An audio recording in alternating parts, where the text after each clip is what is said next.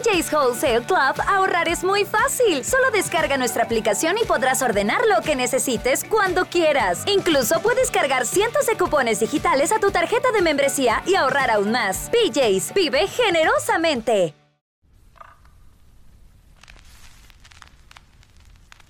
Esto es A Toda Mente, el podcast de Adriana Lebrija. Cada semana un episodio para hablar desde un enfoque humano, divertido y honesto sobre los temas que inquietan a nuestra mente y corazón. Bienvenidos. Hola, ¿qué tal? Pues súper, súper emocionados de este gran episodio que comentábamos hace un rato, de la emoción con la que estamos esperando que llegara este día para poder, para poder grabarlo, para poder compartirlo con ustedes. Y hoy, hoy tenemos un tema maravilloso que suena como, híjole, entre terror, emoción y yo no sé qué, pero que todos en algún momento lo hemos oído, ¿no? Pégame, pero no me dejes. Fíjate qué joya. Pégame, pero no me dejes hasta me cuesta trabajo decirlo y siento hasta nerviosito, nerviosito en el estómago. Pues hoy estamos Paola y yo con mucha ilusión recibiendo a Gaby Vargas, que es una buenaza, no solamente es una amiga entrañable, sino que además es una maravillosa periodista, maestra en ciencias políticas, estudios en transparencia, derechos humanos en la Universidad de Chile, en Suiza y por supuesto en la Suprema Corte de Justicia en México, así como estudios de género. Bueno, imagínense, también ha tenido la oportunidad de asesorar a diversos organismos autónomos como el INE y la Comisión Nacional de Derechos Humanos, conferencista en muchísimos foros y como si fuera poco, articulista de revistas de comunicación eh, y el periódico Universal, por mencionar algunos, y bueno, también muy presumida porque tiene un librazo que hizo en coautoría titulado Violencia Política contra las Mujeres, el precio de la paridad en México. Eh, Gaby es lo máximo, también pertenece a la Red Internacional de Politólogas, la Red Nacional de la Rendición de Cuentas y a la Red Interamericana por el Gobierno Abierto. Cuando hablamos de la presentación decíamos, ahí voy a decir poquitas cosas, pero no, la verdad es que no podemos quitar todas estas maravillosas credenciales para decirle gracias, gracias Gaby por estar aquí. Seguimos en este mes de la mujer, seguimos en este mes de la mujer, ya sé que solamente el 8 de marzo, pero estamos con bandera femenina y pues vamos a hablar de este tema que bueno, Gaby, tú que le sabes este tema de la violencia que suena entre, ay, qué fuerte y qué seguro, seguro todos nos vamos a identificar, todas nos vamos a identificar en algunas cosas de esto. Cuéntanos Gaby, cuéntanos, cuéntanos un poquito. Adriana, muchísimas gracias a ti, a Paula, por la invitación, porque además eh, me siento totalmente congratulada de esta deferencia que tienes para con mi persona, porque es un tema que además que me apasiona, bueno, poderlo compartir con ustedes, también a quienes admiro y aprecio mucho, bueno, me enriquece, por supuesto, y, mm. te lo agradezco. Y, y, vaya pues para entrar en, en el tema, ¿verdad? Eh, me voy a referir al título, amiga, no puedo obviarlo. No, Pégame, pero no me dejes. Sí, claro. ¿Por qué? Porque pues precisamente esta frase es como muy coloquial, ¿no? Y nosotras las mujeres, que somos las que las solemos usar de manera más recurrente, la, la, la tomamos a veces de manera incluso, yo diría, sarcástica o nos mofamos de ella para relatar a nuestros amigos o familiares o aquellos que son íntimos cuando estamos pasando por una situación difícil con nuestra pareja y que para poder relatar que, hemos cedido en alguna de nuestras libertades, decimos, ay, sí, amiga, yo le dije, pégame, pero no me dejes, ¿no? Y, preferí, preferí eh, vestirme diferente, ¿no? Y, preferí eh, eh, dejarle de hablar a mi amigo de la infancia, ¿no? Y, y, preferí cambiar de trabajo porque a él no le gustaba que saliera tan tarde. Y bueno, lo que, lo que está intrínseco en, en, esta circunstancia, en esta frase tan, tan célebre y tan ordinaria que lo parece, pues no es otra cosa más que una sumisión, ¿no? Ay, sí.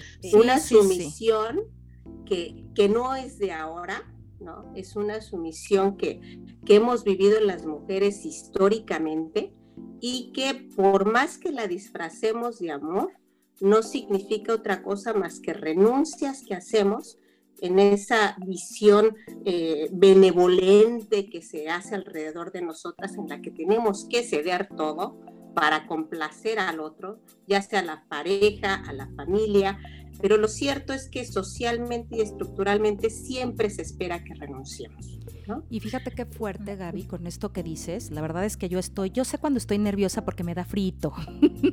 y siento como este frito en el cuerpo y digo, ay, no, no, no.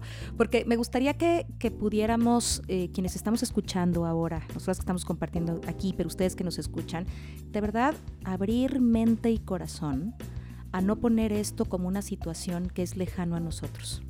O sea, la tenemos y la tenemos cerquita. A mí me gusta a veces decir que las cosas a veces me, hablan en la nuca, ¿no? Sentir como este frito de las, de las películas. Creo que eh, lo que dice Gaby es súper, súper importante porque hemos, eh, le hemos puesto chiste muy, una versión muy mexicana, que ojo, para todos los que nos escuchan, sépanse que en este momento estamos Gaby en París, Paola en, en Carolina del Norte y yo pues aquí en la Condesa, con mucho gusto, en las salas de Podbox. andamos muy, muy internacionales. Pero fíjense, decía que hemos como, como quitado la carga de la frase como para justificar, pero bromear y quitarle, y creo que, que a veces no reconocemos la violencia en la que vivimos y pensamos que es bromita y pensamos que es cotidiano, que, ay, bueno, no pasa nada, bueno, tomas tantito, ay, no, él es así, ¿no? Y, yo creo que, hay que tener muchísimo cuidado con eso, ¿no, Gaby? Sí, porque además, eh, tocando justo lo que dices, Adriana, el tema de, nuestra forma trágica en que, en que concebimos eh, eh, las cuestiones que nos lastiman en México, eh, solemos mofarnos de ellas para aceptarlas, ¿no? Y una de estas, como yo lo decía cuando lo decimos de manera risoria, es porque nos avergüenza, ¿no? La verdad es que nos avergüenza decir abiertamente que sufrimos algún tipo de violencia. Y la violencia pues no solo es física, ¿verdad? La violencia también es psicológica y nos pueden estar ofendiendo, agrediendo, minimizando. Y, y, nos da pena, nos da pena aceptarlo con los otros, porque eh, eh, hay que enfatizar algo, Adriana, que el tema de la, de la violencia que sufrimos las mujeres cruza a todas las mujeres. Esto no, porque muchas veces se dice, ay, no, es que ella no fue a la escuela, ¿no? No tenía preparación, por eso la tratan así. Y no es cierto. Y no es cierto. Las cifras que tenemos en el mundo nos dicen que una, de, cada tres mujeres, imagínate, una de cada tres mujeres en el mundo en el mundo ha sufrido algún tipo de violencia. Es más, y hasta las que nos consideramos canijas, ¿eh? Y las que nos consideramos canijas, porque a veces te envuelves en una bandera de nombre, a mí que se atreva. A mí que se atreva. Y si nos ponemos nosotras. Y se atreve. se atreve. y yo que ahorita que pienso que somos tres mujeres que yo considero eh, inteligentes, capaces, fuertes, frontales, independientes. Y, y si nos ponemos ahorita así a sacar las cartas, prometo que yo digo a mí esta y a mí esta y Paola va a decir las suyas y tú e, efectivamente nos cruza a todos, no es un tema a todas, no es un tema solamente como de, bueno, es que ella le faltó, es que ella no tuvo y habrá que ver y lo exploremos en un momentito, se me ocurre también como eh, en dónde en la infancia aprendimos a, normalizar algunas cosas, ¿no? Totalmente de acuerdo, Adriana. Has tocado algo fundamental que es nuestra primera infancia, ¿no? Eh, te voy a poner un ejemplo burdo, pero que me, hace ejemplificar la situación. Cuando yo quería que mi hijo aprendiera a jugar tenis, yo le decía a su profesor, ¿cómo le haré para que le guste el tenis y, sea un incentivo? Y me dijo, te tiene que ver jugando tenis. Mm. Y esto, este ejemplo es, aplica exactamente igual para la familia. No importa si lo decimos o no lo decimos si el niño o la niña pequeño ven normal la agresión, los tonos altos de voz, la difamación, el menosprecio entre sus padres y entre sus hermanos, eso va a aprender y lo va a ver normal, ¿no? Entonces, no importa cuánta teoría le des, crece en ese medio y lo normaliza. ¿no? Muchas veces, sobre todo eh, cuando se tratan problemáticas tan graves como la trata de personas, muchas veces se preguntan, pero ¿cómo es posible que esta chica que fue víctima de la trata ella misma enganchó a su amiga y la llevó a esta red de trata de personas. Sí, sí, sí. Está documentado en la Comisión de Derechos Humanos, hay estudios al respecto, hay denuncias de esa naturaleza. Y, y, es, y ellas te dicen con tanta naturalidad, es que es lo que yo conozco, porque fueron enganchadas tan pequeñas que de repente se, se hace su mundo, es tan normal que se pueden llevar a alguien más de ese mundo porque ya es su normalidad. Y a nosotros nos puede, nos puede sonar chocante, nos puede, nos puede sonar inverosímil, pero se reproduce lo que conoces, porque tienes dos formas, o la rechazas o la reproduces. Oye Gaby, déjame preguntarte algo. Bueno, no preguntarte, creo que es una afirmación y tú dime ahí, Paola, también, como en esto que hemos platicado en el pasado. Es que a veces pensamos, y, todo el mundo empieza a reflexionar, que la violencia eh, está normalizada en la infancia, a veces tiene que venir, o sí, solo sí, de la parte masculina, ¿no? Hablando en este caso de mujer, pero no, a veces las mujeres somos las propias promotoras de la violencia y luego después viene la mujer o el hombre que siguen violentando. Pero sí, podemos ponerle en este, en este capítulo un poco de cuernos y colas al hombre, pues, pero también a la mujer, ¿saben? O sea, sí creo que hay dinámicas donde sí, ok, la, el niño crece en un contexto donde es normal que el papá le grite a la mamá, pero también hay contextos donde el mismo niño crece viendo cómo la mamá violenta al papá y, finalmente violencia es violencia. Creo que aunque estemos hablando en un tema de mujer, tú dime, Gary, pero creo que la violencia eh, tampoco es un tema exclusivo de género. Sí, por supuesto, le pasa más a las mujeres y hay una serie de cosas y las cifras así lo soportan, pero, pero no estamos exentas las mujeres de ser generadoras de violencia.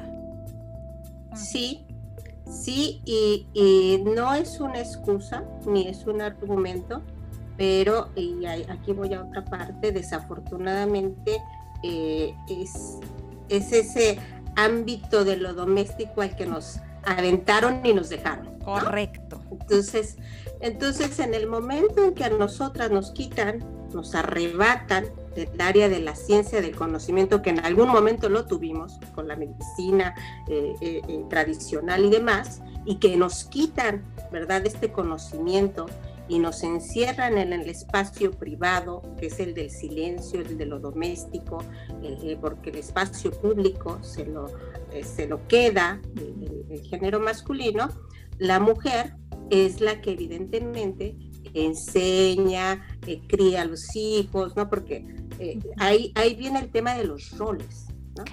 El, el, el, hecho de que te encasillen en tu rol y que no sea una decisión el que tú lo asumas como tal, es violencia, ¿no? Sí. Porque no, no es que yo quise ser la ama de casa, no, o sea, no me dieron opción. Fue lo que me, lo que me dejaron hacer, ¿no? es, lo que te, es lo que te toca, ¿no? y es lo que hizo tu mamá y lo que hizo tu abuela y lo que, lo que hace la vecina y lo que hacen muchas mujeres. No, y además, quizá me voy a eh, deslindar un poquito del tema o separar, pero a mí me ha pasado en algún momento donde he oído comentarios desafortunados en mi vida de, madre y, como dicen, la mami del chat, ¿no? me ha tocado como comentarios desafortunados donde alguna vez he oído gente decir, bueno, a ella ni le digas, ella trabaja.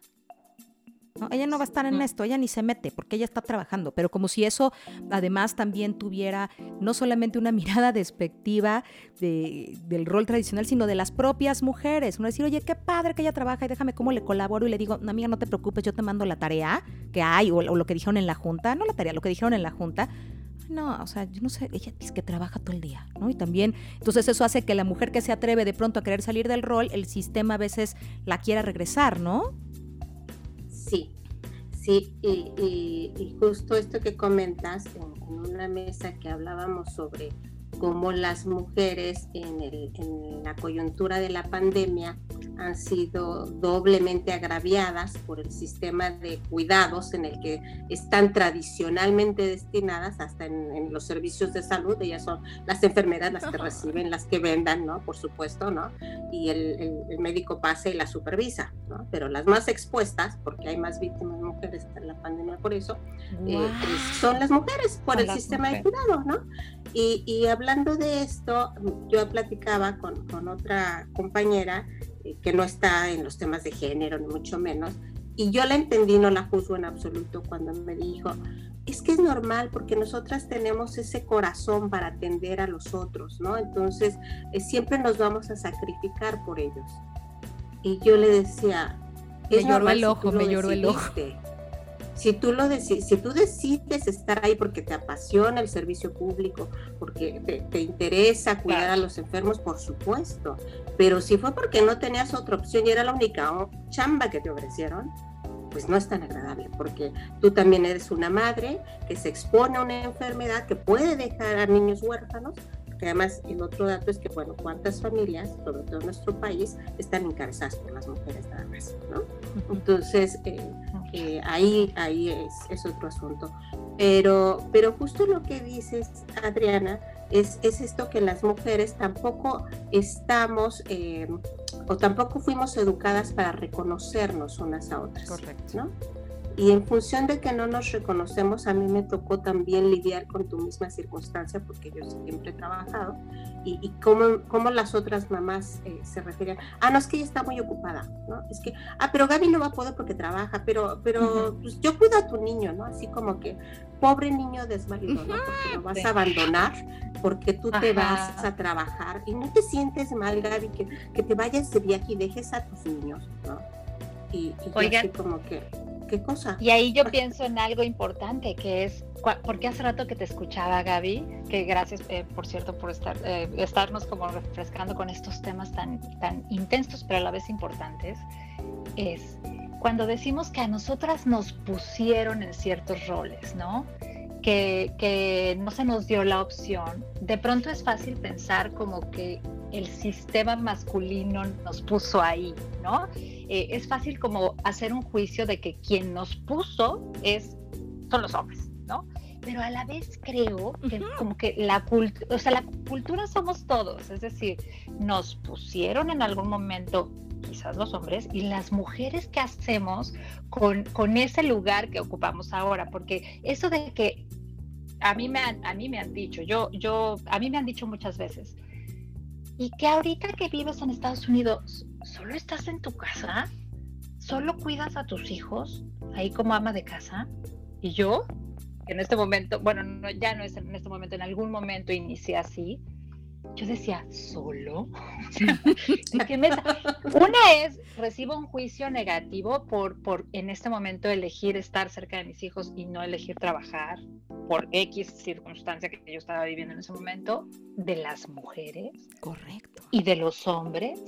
Y dos, es así como, como que quien no ha estado ahí no sabe muy bien de qué se trata esta chamba porque es pesadísima y es muy comprometedora y finalmente, bueno, es como, eh, es muy comprometedora. Pero a lo que voy, eh, me regreso, es, no, ¿quién nos puso aquí? Nos ponemos nosotras también en este rol como de, de, eh, de evaluar, minimizarnos a unas a otras, juzgar a la que sale a trabajar, juzgar a la mamá soltera, juzgar a aquella que hace otra elección de vida, ¿no? Es como el sistema en general, ¿no? No sé si...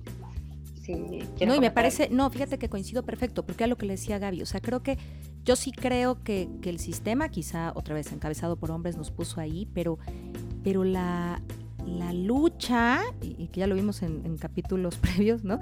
Pero, pero la lucha esta de no, yo quiero ocupar un lugar, pero, pero de esta versión, regresando al Pégame, pero no me dejes, como eh, entre nosotras, ¿cómo es? Entre mujeres podemos despedazarnos, pero nunca nos haremos daño. No, no, es lo mismo. es como de, sí, dale, pero no, no, ¿por qué tanto? Y entonces, ¿quién sabe? Qué raro que haya logrado tanto. ¿Quién sabe qué estará haciendo para no sé O sea, lo que creo es que sí, la violencia trae esto, pero sí, pero nosotros somos gran parte de esta violencia. La violencia doméstica, me gustó mucho esto que dijo, que dijo Gaby, Pau, de decir, híjole, la verdad es que la fuimos, ocupamos ese rol y de ahí nos acostumbramos y entonces lo fuimos replicando ya hombres, mujeres o lo que sea, pero hoy, y, para mí es muy importante que todas las que nos escuchan piensen en esto, hoy, eh, cuando somos niños a lo mejor tenemos poca, ¿no? Poca injerencia en nuestra vida, decimos, pues ni modo, esto fue lo que te tocó en ese momento, ¿qué más puedes hacer? Eres un niño, pero siendo hoy eh, cada vez más grandes, más adultos, entonces sí tenemos la posibilidad de decir, no es así como yo quiero vivir, ni es como quiero mirar a las otras mujeres, y voy a dejar de meterle el pie a otra, y voy a dejar de juzgar a la otra, y cómo podemos empezar a decir, no vamos a ser generadoras ¿no? de violencia hacia los demás, ¿no? ¿No, Gaby? Claro, Claro, eh, pero esto es muy reciente. Ah, sus inquietudes son muy válidas y cuando yo digo de esta manera nos colocaron ahí, precisamente me refiero a ese sistema que ustedes están señalando, que es el sistema patriarcal, ¿no?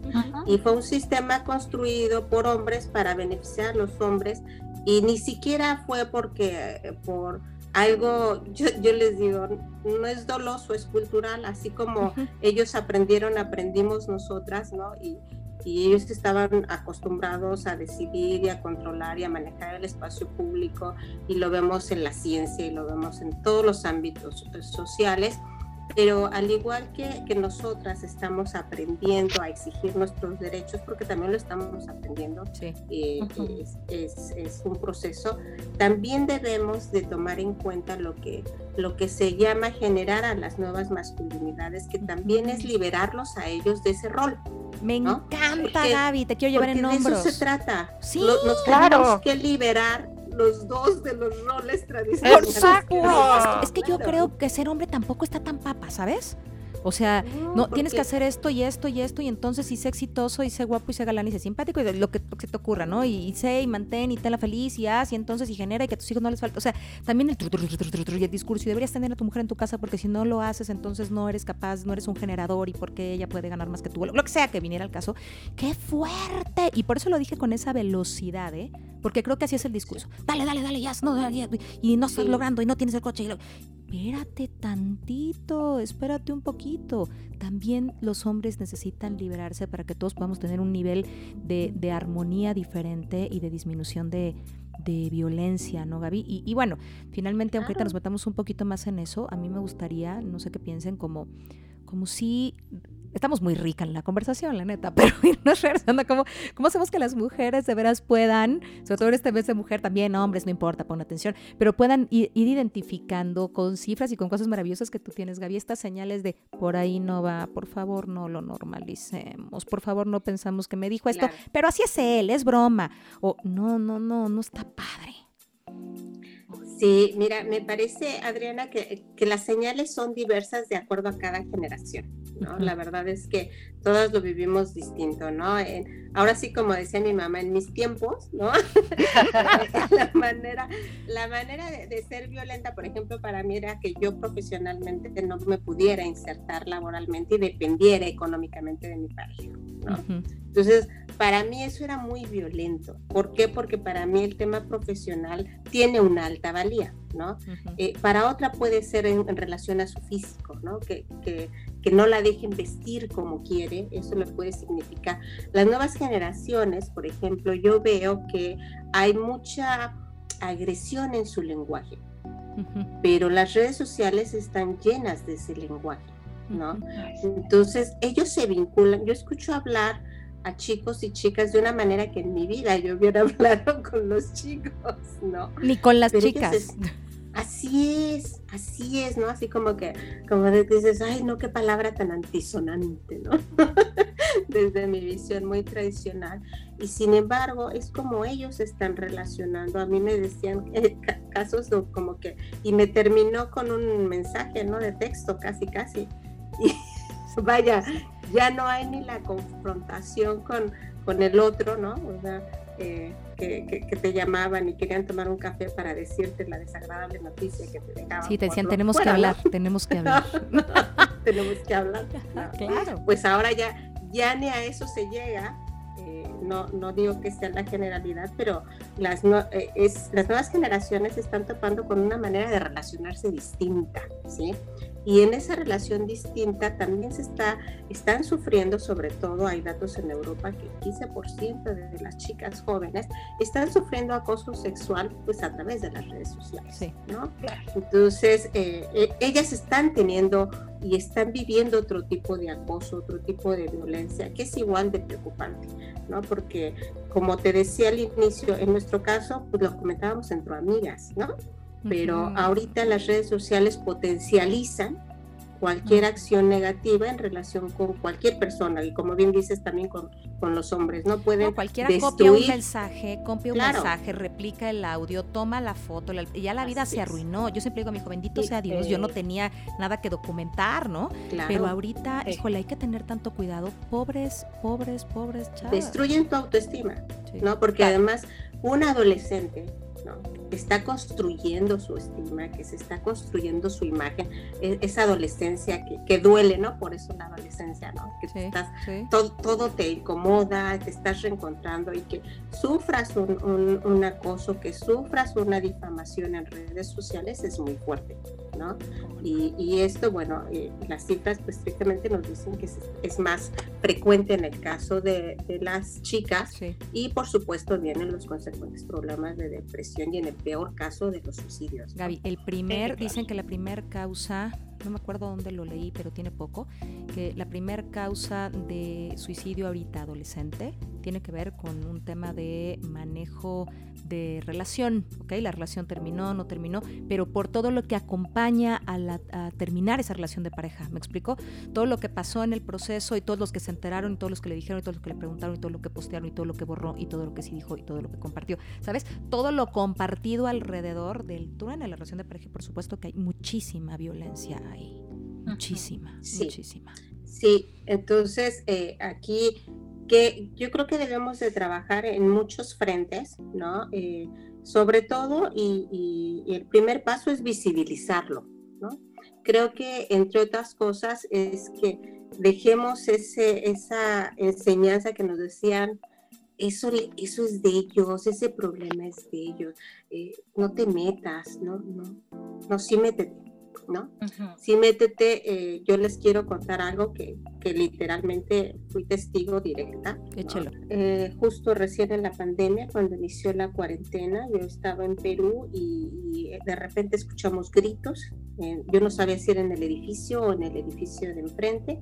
Y, y, oigo que entra mi hijo y me dice, mamá se quiere lanzar y yo no entendía de qué me hablaba. Y le digo, ¿cómo? Dice, la chica de enfrente se quiere lanzar y yo mm. salgo al balcón y veo una chica literal subiéndose al balcón de su departamento, gritándole a su pareja que se va a lanzar, ¿no? Y él por favor no lo haga. Bueno, en ese silencio de la cuarentena los gritos se oían, ¿no? Te sientes totalmente indefensa. Bueno, yo me puse a gritarle de balcón a balcón, ¿no? A tratar de platicar con ella porque literalmente estaba montada sobre, sobre el balcón para lanzarse. El chico, no, tranquila, él no sabía qué hacer, era una pareja muy joven. Yo creo que estos chicos no pasaban de 25 años, eran muy jóvenes, ¿no? Y yo avisando a mi hijo, por favor, llama a, la policía en lo que yo hablo con ella, ¿no? Y que vengan rápido, ¿no? Y yo hablando y la niña, la chica se desconcierta porque le empiezo yo a gritar y a hablar, a tratar de platicar con ella, ¿no? El chico aprovecha que ella se desconcierta, la toma del brazo y la jala hacia adentro, ¿no? Casi arrastrando.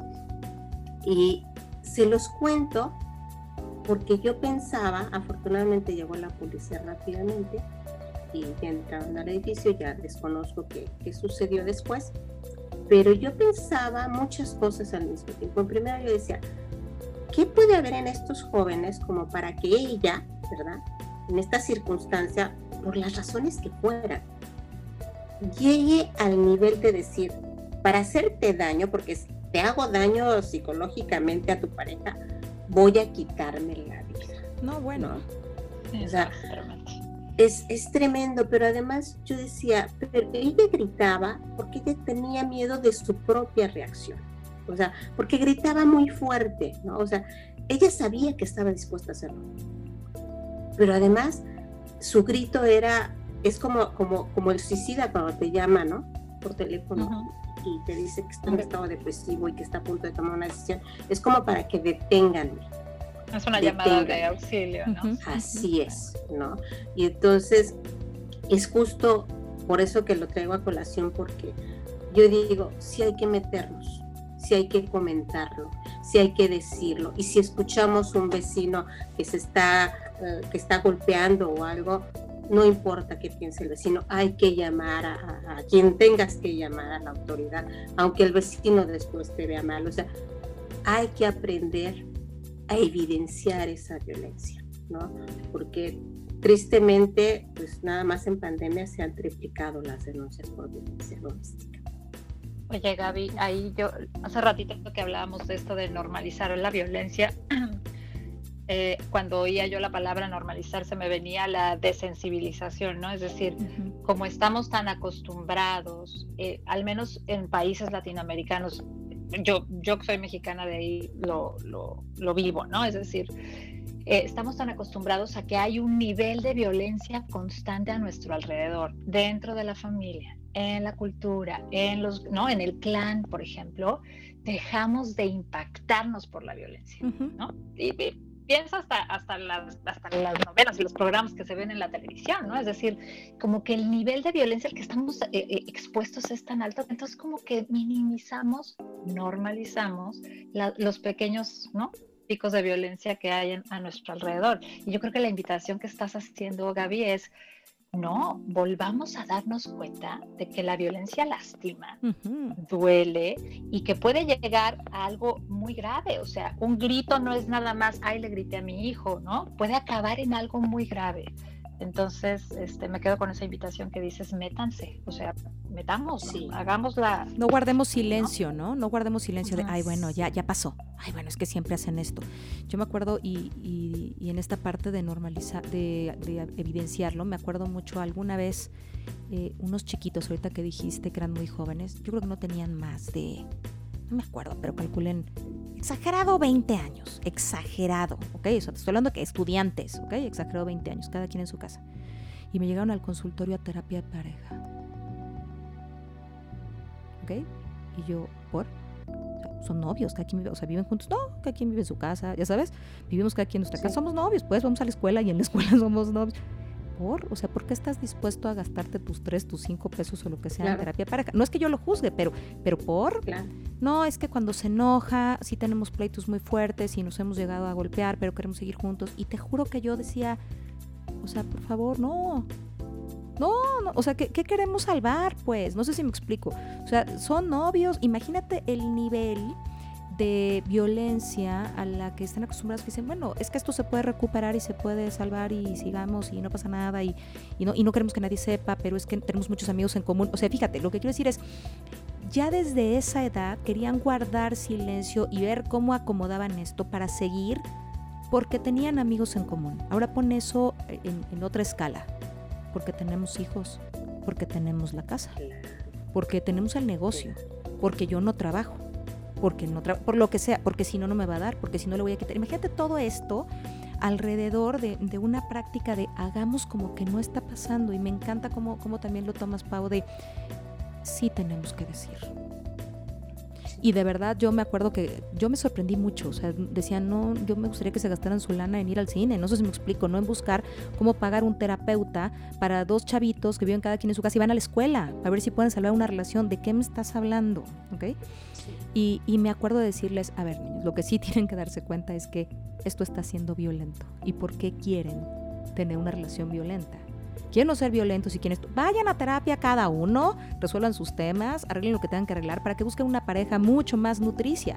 Pero no busquen cómo salvar a esta edad Además creo que hagan de cuenta que decían, llevamos tres meses. Una cosa muy loca, pero yo decía, este es el reflejo de una realidad brutal.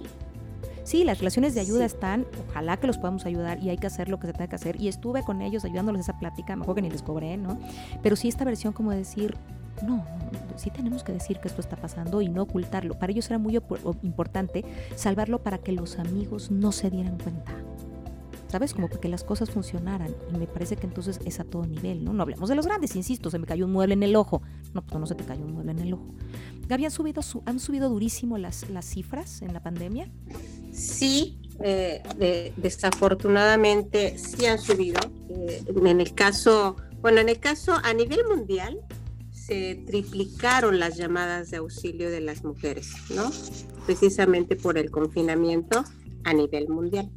Y en el caso de México, solo en tres meses subieron de 17 mil y tantos, no traigo exactamente la cifra, a 22.300 denuncias. O sea, eso es muchísimo en tres meses y todavía no tenemos el acumulado del año 2020. Te estoy hablando de un trimestre, Adriana. ¿no? Entonces, eh, estas cifras nos deben de preocupar y ocupar, ¿no?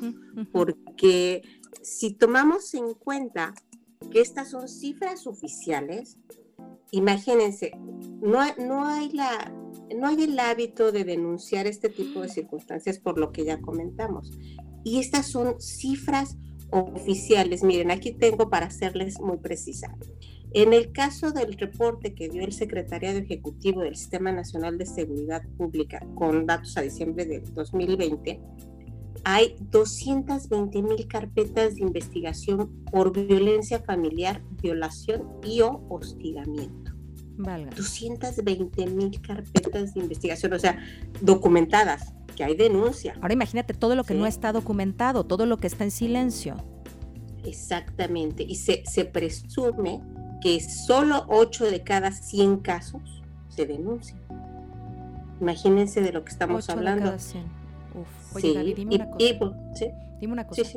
¿Cuáles deberían ser estas pequeñas señales de alerta que debería, voy a decir algo terrible, ¿eh? súper fuerte? Pienso que a lo mejor, para la gente es muy fácil decir, ¿por qué si vive violencia no lo deja? No, en esta versión de Pégame, pero no me dejes. ¿Están de acuerdo? Pues ya que lo deje. Y todos hemos conocido, por no poner nombres ni nada, a alguien que dices, fue a denunciar, pero lo perdonó, la compañía a denunciar, pero lo perdonó, le hizo, pero lo perdonó, ¿cierto? Y donde la propia familia dice, ¿sabes qué? Yo ya no me voy a meter, porque llevan cuatro numeritos, ya pagué tres abogados, y de todas formas ella regresa con él, ¿cierto? Y la gente lo juzga súper duro. La verdad es que pues la gente, y lo decías hace rato, ya está súper golpeado, ya la autoestima ya está en el piso, y entonces obviamente ya dice, efectivamente yo no valgo nada, y ya no es eh, si me deja qué, o sea, es que por favor que no me deje porque no voy a poder tener nunca más una pareja y sola no voy a poder. Si la persona supiera que pues sola lo dejaría, la versión es que ya además ya está tan devaluada que la mujer dice, no, no puedo, o sea, tú no lo entiendes porque no estás puesto en el lugar en el que estoy puesta yo. ¿No? De entrada es de decir, no, voy a, no voy a poder mantener a mis hijos o no voy a tener acceso a otra pareja, porque claro, hay un martilleo ¿no? en el diálogo interno donde está hecha pedazos y queremos que esta persona hecha pedazos tenga la fuerza de terminar una relación y ver a dónde se va a ir y con qué se va a ir, porque muchas se tienen que ir con una mano adelante y una mano atrás. ¿no? Entonces, bueno, cuando, cuando pienso en eso, pienso qué difícil es en un, en un episodio como esto pensar que va a llegar una mujer que diga, claro, me cayó el 20 y no quiero ser parte de la estadística. Y no quiero ser un caso más documentado o un caso de los que no se documentan, ¿no? Quiero tomar cartas en el asunto. Me encantaría y de veras pongo toda mi intención en que a alguien diga con esto, esto que me está pasando y esto que estoy viviendo no está tan normal, o esto que estoy viendo en la pared de enfrente con la vecina de enfrente o que oigo no es tan normal y sí es mi asunto y, yo voy a avisar y voy a hacer algo, pero no me puedo hacer la ciega, ¿no? Y que pudiera cambiar. Sin embargo, pienso en, estos jóvenes, ¿no? En estos jóvenes o, en la gente que, que sí podría irse, pero que no lo ve que dice, ay no hombre, eso no es nada, ay, es chistosito. No, bueno, le encanta ese tipo de bromas. Es que hasta este tipo de cosas. Es que me deja sola, pero porque no sabe cómo hacerlo. No, no sé si me explico, donde, donde está una permanente justificación y quiero pensar que en muchos de los casos porque ni siquiera saben que también eso es violencia. Y no quiero que caigamos como en el drama de decir, ay, no, bueno, ya me miro, es violencia. No, no me estoy yendo ahí, estoy yendo aquí hay señales claras de, que por ahí va. Les voy a contar eh, mi, mi, versión de Caperucita, ¿no? Por ejemplo. Eh, y es como esta versión donde aparece Caperucita, una niña ni muy feliz, ni mucho que digamos, ¿no? Que le dicen que tiene que ir por el bosque, y todas conocemos una Caperucita, ahorita que lo voy a poner, y en algunos casos quizá hemos sido Caperucita, ¿no? Pero la niña muy feliz va por el bosque, le dice a la mamá o el persona que sea, oye, ten cuidado porque el bosque es peligroso y no hables con mucha gente y que no te oscurezca y que no sé qué, porque anda un lobo suelto, ¿no? Y ese lobo es recanijo. Y Caperucita parece que dice, no, yo tengo inmunidad y ahí va, ¿no? Ahí va, tiren, tiren, y habla con todo el mundo y permite que le llegue la noche. Y cuando llega la noche, llega a casa de la abuelita. Y allí hay una señal clara de que el lobo puede estar ahí porque la puerta está abierta. ¿Sabes? Y ahí es donde quiero que empecemos a, empatar, ¿no? Como, ¿cuántas veces has visto la puerta abierta y quizá ahí esté el lobo? ¿Ok? Entonces ve a la puerta abierta y entra. Y entonces ve que la abuelita pues no parecía abuelita, porque si no, no le pregunta, ¿no? Y entonces lo ve y, ay abuelita, pero pues qué ojos tan grandes tienes, ¿no? Pues para verte mejor. Oye abuelita, pues qué... Y ahí sigue, pero ¿qué crees? Que Caperucita regresa al día siguiente. Se va a la libra, ¿cierto? Y entonces sí, él, a lo mejor el lobo le alcanzó a echar una rasguñadita cuando le dijo qué manos tan grandes tienes y le echó ahí como una rasguñadita y dijo, ay no, bueno, fue un cariñito, ves que mi abuela tiene las uñas largas. Y en una de esas se fue y regresó. ¿Y cuántos cuentos de Caperucita tenemos de Caperucita que va todos los días a llevar esto, sabiendo que ahí está el lobo feroz, pero apostándole a que el leñador anda cerca?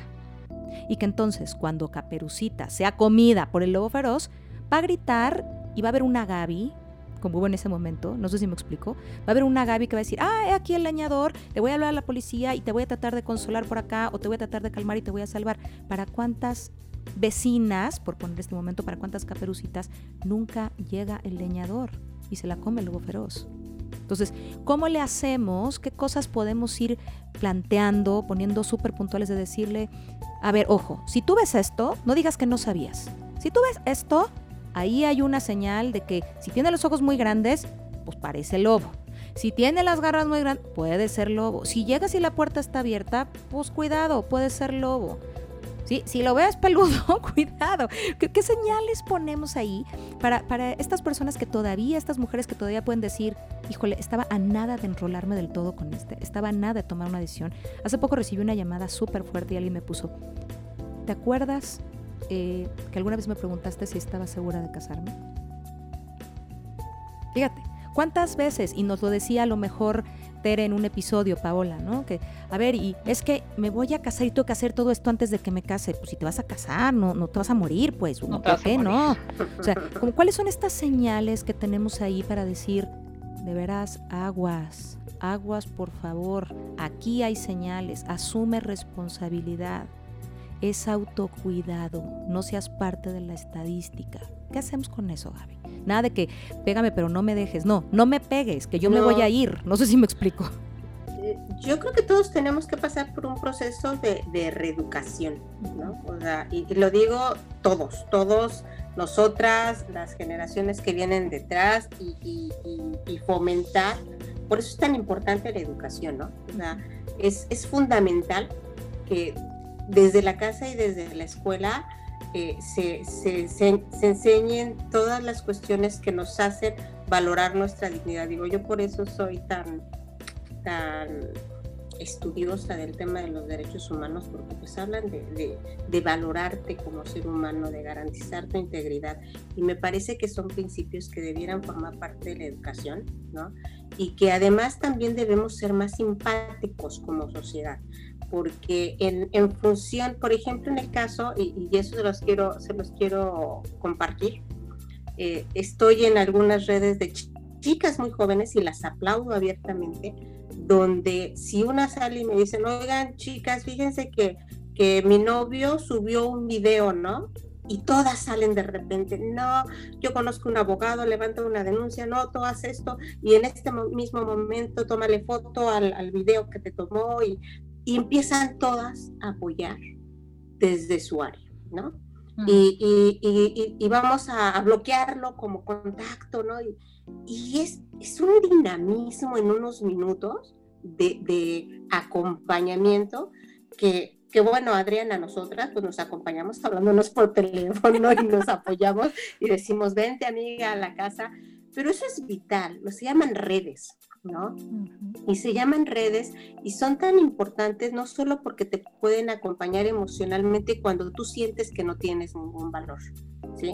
Y que eso te puede llenar el alma para salir adelante y darte el coraje para salir adelante de circunstancias que son muy difíciles. Sigo insistiendo, de lejos se pueden ver que, como bien decía, ay, otra vez, ¿no? O sea, sigue ahí, ¿no? Pero para la persona que tiene una autoestima baja, tú, como psicóloga te habrás enfrentado con muchas situaciones así, es bien difícil, ¿no? Y en ese, en ese sentido, qué valiosas pueden ser las redes de amistades, eh, los acompañamientos institucionales, eh, las redes de, de, agrupaciones que les puedan acompañar y apoyar porque es, es justo ese acompañamiento que puede llegar a, hacer salir a víctimas que les es difícil salir por sí mismas. Que requieren de ese auxilio. Entonces una es como si estás en una situación difícil, por favor, una quedamos en no te calles, no lo normalices, ponte en acción, ¿no, Pau? La otra es busca redes de apoyo. Si no puedes, por favor, busca redes de apoyo. De verdad, eh, además, quizá estés embotada, ¿no? Así de, híjole, no sé ni por dónde empezar. Y Peloto lo vea con tanta claridad que te pueda ayudar. ¿Qué otra? A mí me gustaría una, un par así como de, si ves esto, aguas, porque, por ejemplo, he oído a lo largo de la vida, y seguro nos ha pasado a todas, pues sí me gritó, pero, pero tampoco me gritó tan fuerte, ¿no?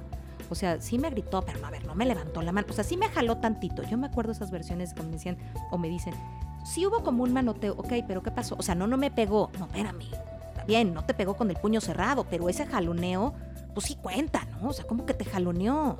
Claro, claro, hasta en realidad, perdón Paula, te escucho. No, que eh, yo por ahí encontré un término que me parece que, se, eh, que tiene que ver con esto, que es violencia blanda o pequeñas tiranías, ¿no? Es decir, esas cositas que son como esa gotita que cae en la herida, ¿no? Pero es que es violencia como, como en homeopatía, algo así.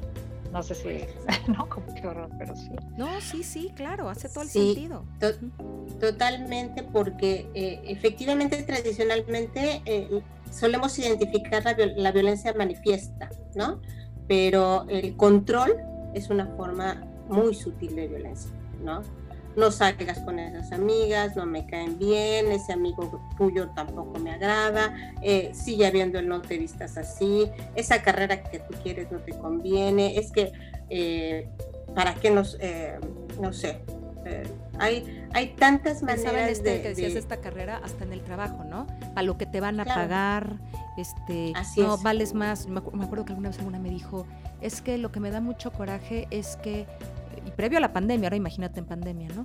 Que me decía, em, y terminó con la relación de pareja esto, me decía que para lo que era mi trabajo.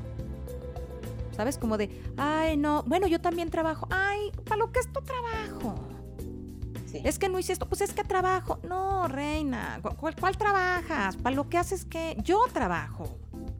Sí. Que minimicen, minimicen lo que para ti es importante.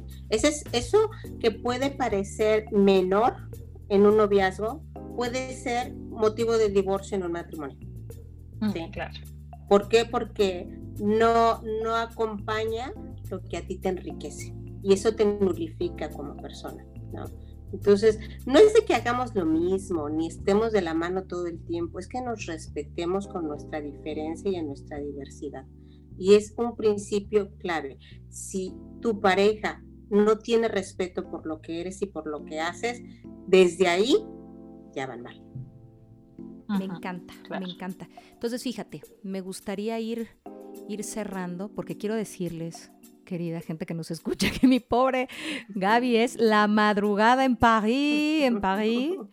Y, me gustaría como ir pensando en, en, ir haciendo un brief, ayúdenme, ¿no? Pensando en, por favor, contemplemos que, que no que no debemos ocultar la violencia si existe. Tenemos que aprender a mirarla y mirarla de frente, aunque tenga ojos rojos, ¿no? Porque también creo que nos imaginamos a, la violencia con qué miedo verla. No, es que la tienes que ver, porque si volteas para otro lado no significa que el monstruo ya se fue, ¿no? Como en estas pelis de no lo mires, no lo mires, y si no lo miras no te ataca. No, no, no, ahí está. Y aunque tenga ojos rojos, eh, hay, que, hay que comprender que tenemos que mirarla de frente y asumirla, ¿no? Desprendiéndonos de todos estos apegos de los que hablabas, Gaby, a todas estas dependencias generacionales que han tomado diferentes matices y diferentes formas de mirarse, pero que conducen al, mismo lugar, ¿no? A, la violencia, a la agresión, insisto, desde diferentes formas, ¿no? Desde el rol y en otros momentos los permisos, el trabajo, los celos y hoy la manera en la que vivimos la, el lenguaje, la sexualidad, las prácticas, los modelos de, de mujeres con los que pudiéramos llegar a ser, a ser comparados, ¿no? Y por supuesto entender que esto no es un asunto privado. Si al otro le pasa y tú eres víctima, perdón, y tú lo estás viendo, toca no hacerte que no lo viste, ¿no? ¿Qué otros, qué otros puntos ponemos que no, que no se me vayan a olvidar, que me parecen vitales? Mira, yo, yo solo quiero eh, puntualizar y porque, sobre todo porque espero que quienes nos escuchen eh, también sean hombres. O sea, yo en alguna presentación de, del libro les decía en la última presentación que me congratulaba que pues, casi la tercera parte de los que estaban en el auditorio eran hombres. Y les digo, qué bueno, me, me, me satisface muchísimo porque eso quiere decir que están asimilando el problema somos todos, ¿no? Y que para resolverlo todos tenemos que transformarlo. Y en, y en función de eso, eh, trabajar mucho y ojalá hagas otro foro de, de ello después, Adriana, sobre las nuevas masculinidades, cómo estamos educando a, a, estos nuevos niños, estos nuevos jóvenes, estos adolescentes cómo como mujeres nos estamos relacionando y les estamos también liberando y, mostrar sus sentimientos sin burlarnos, sin mofarnos de ellos, sin menospreciarlos por si tienen o no trabajo, por si lograron la profesión soñada. Ellos también tienen una gran carga. Y creo que en la medida que ellos se vayan liberando de estos roles aceptados tradicionales, también van a manifestar todo eso que se les ha negado, que son sus emociones y que a veces también pueden manifestar esa represión de manera violenta. Por supuesto. Entonces creo que tenemos que caminar juntos, ¿no? Me encanta y además me parece que tiene que ver con esto que decía al principio, también las mujeres somos violentas, también las mujeres podemos ser violentas. Y aunque digamos, no, bueno, yo nunca le he pegado, sí, pero ¿qué otras manifestaciones de violencia tienes? Creo que la violencia tendría que llevar un signo de interrogación eh, y una mirada sí hacia afuera, pero también muy hacia adentro. Ibas a decir, Pau. Uh -huh. Sí, me quedo también con esta semillita que nos deja Gaby, ¿no? De la, reeduca la reeducación de todos, ¿no? Porque no es nada más la mujer luchando por los derechos, es el hombre considerando el derecho de la mujer y viéndonos con solidaridad y pudiendo, ¿no? Y, como que las nuevas generaciones podamos permear esto en los nuevos, eh, perdón, que podamos permear esto en las nuevas generaciones para romper ya el estereotipo. Sí, y también pensar ¿no? que esto no es de 0 a 100, ¿no, Gaby? Yo siempre he pensado. O sea, no. no es como de un día estaba en cero y al otro día voy a decir una cosa horrible y el otro día la mató. Eso no pasa así. Va avanzando, no, de, correcto, va avanzando. De lo, lo, lo, negativo y lo positivo son procesos. Entonces, eh, qué bueno que lo mencionas, Adri. Esto no se da de la noche a la mañana lo decías al principio hablando de las leyes que comentábamos muchas veces, dicen, y ya se aprobó la ley por la igualdad, y ya se aprobó la ley en contra de la violencia de las mujeres, pero las leyes por sí mismas no cambian nuestro entorno.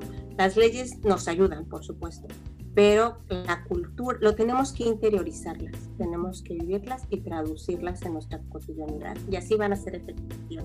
Y eso lleva muchos años. Entonces hay que ser pacientes y sobre todo trabajar en ello para que construyamos una mejor sociedad y más igualitaria, por supuesto. Me encanta, Gaby, oh, sí. Gaby, qué placer. Muchas, muchas, muchas gracias.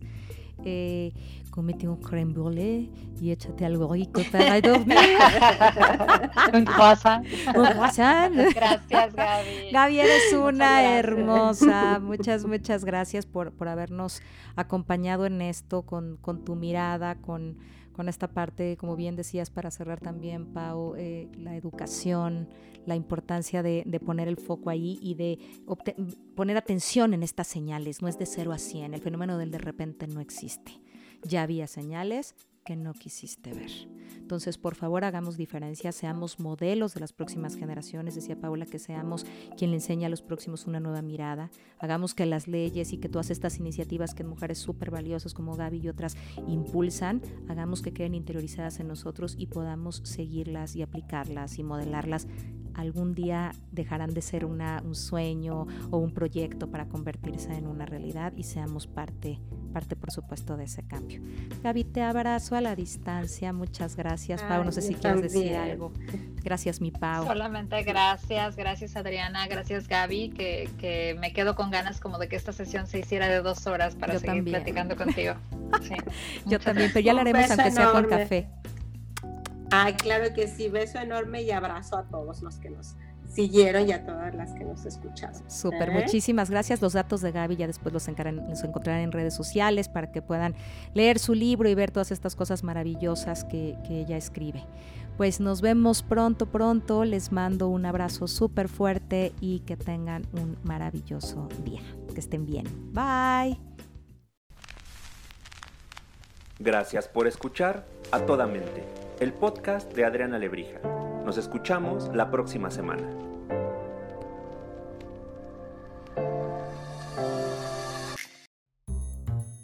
Podbox. Moments. They surround us, intersecting every day, every instant. Moments that can change us forever. In a region where news is never ending, a singular sound defines our moments, a constant signal delivering the top news right at your fingertips when you need it most. For better, for worse, always connected. Our legacy is the future, and we'll never miss a moment. WTOP News, 103.5 FM. Tome las riendas de su salud con el viaje de una mujer de Johns Hopkins Medicine. Acompáñenos el sábado 13 de noviembre entre las 10 y las 12.15 horas para conocer los últimos avances en salud femenina de la mano de los médicos de Johns Hopkins. Asista a dos seminarios virtuales, desde el cáncer de colon en mujeres afroamericanas hasta los primeros signos de pérdida de memoria. Reúnase con sus amigos utilizando el Zoom. A Women's Journey es educación sanitaria para todos nosotros. Para obtener entradas para el evento o para saber más, visite hopkinsmedicine.org, diagonal a Women's Journey o llame al 410-955-8660.